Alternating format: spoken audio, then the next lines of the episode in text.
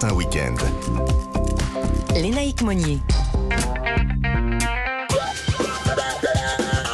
Mathieu Alterman en studio comme tous les week-ends sur Europe 1. Bonjour Mathieu. Bonjour Lénaïque. Alors, ciné-concert, spectacle immersif, on voit avec vous comment le film euh, devient parfois plus grand que l'écran. Bah, vous l'avez entendu comme moi, cher Lénaïque, le cinéma est en crise. Les jeunes n'y vont plus et moi-même, hein, je me suis jamais vraiment remis du remplacement des treats par les M&M's.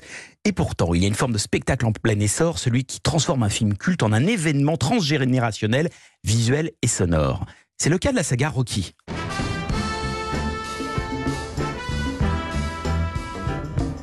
Le 8 novembre au Zénith, Rocky Story présentera sous forme d'un concert symphonique un hommage au film dont Sylvester Stallone est le héros, avec la présence des chanteurs des hymnes originaux comme celui-ci.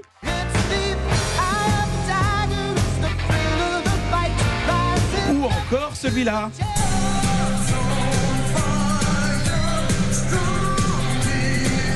Autrement dit, ça va envoyer sévère dans le cœur des jeunes vieux comme moi, un tantinet bloqué en 1985. Alors justement, euh, il y a un côté euh, réunion euh, de geeks, mais ce ne sont, euh, c'est quand même de beaux événements populaires. Et il y en a de plus en plus. Le phénomène le plus triomphal est le ciné-concert, la Ah projection d'un film accompagné de sa musique jouée par un grand orchestre. Il y a déjà eu Star Wars avec le premier film de la franchise, La guerre des étoiles, où les sabres laser s'accordent à merveille avec les envolées lyriques de cuivre luxuriant.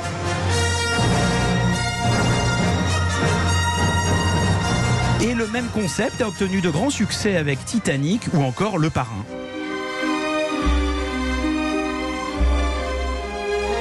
Et figurez-vous qu'il y a depuis quelques semaines en tournée dans toute la France le ciné-concert consacré au Seigneur des Anneaux et celui dédié au Grand Bleu. Enfilez vos palmes. Et puis Mathieu, il y a encore plus fort maintenant avec le cinéma qu'on appelle immersif. Alors carrément fou, hein. depuis quelques mois, dans un grand complexe installé à Montreuil, on peut découvrir Terminator 2 sous un nouvel angle à travers six salles regroupées sur 700 mètres carrés de décor et 20 comédiens. On entre littéralement à l'intérieur du film.